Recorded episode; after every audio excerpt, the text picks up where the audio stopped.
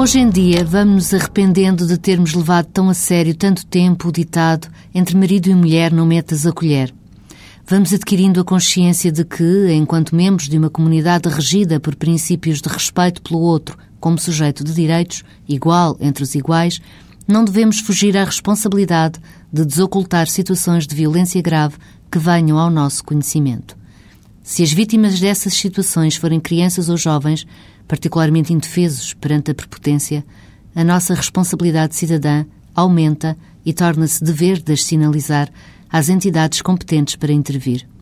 O edifício jurídico de proteção a crianças e jovens assenta na participação ativa da comunidade, representada nas comissões de proteção de crianças e jovens, através da escola, do sistema de saúde, das instituições de solidariedade social, entre outras entidades. O tribunal só será chamado a intervir se os pais ou o representante legal ou a pessoa que tenha a guarda de facto das crianças e jovens, ou estes, sendo maiores de 12 anos, não consentirem nesta intervenção.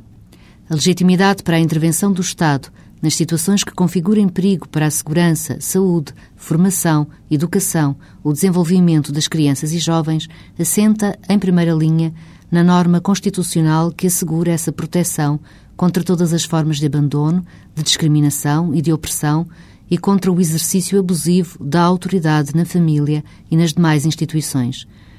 Neste edifício legal, cabe ao Ministério Público, desde logo também por imperativo constitucional de representação, o papel dinamizador, o da iniciativa de promover os procedimentos judiciais adequados à proteção das crianças e jovens, propondo ações e requerendo as providências necessárias. Uma vez que acompanha e fiscaliza a atividade das comissões de proteção,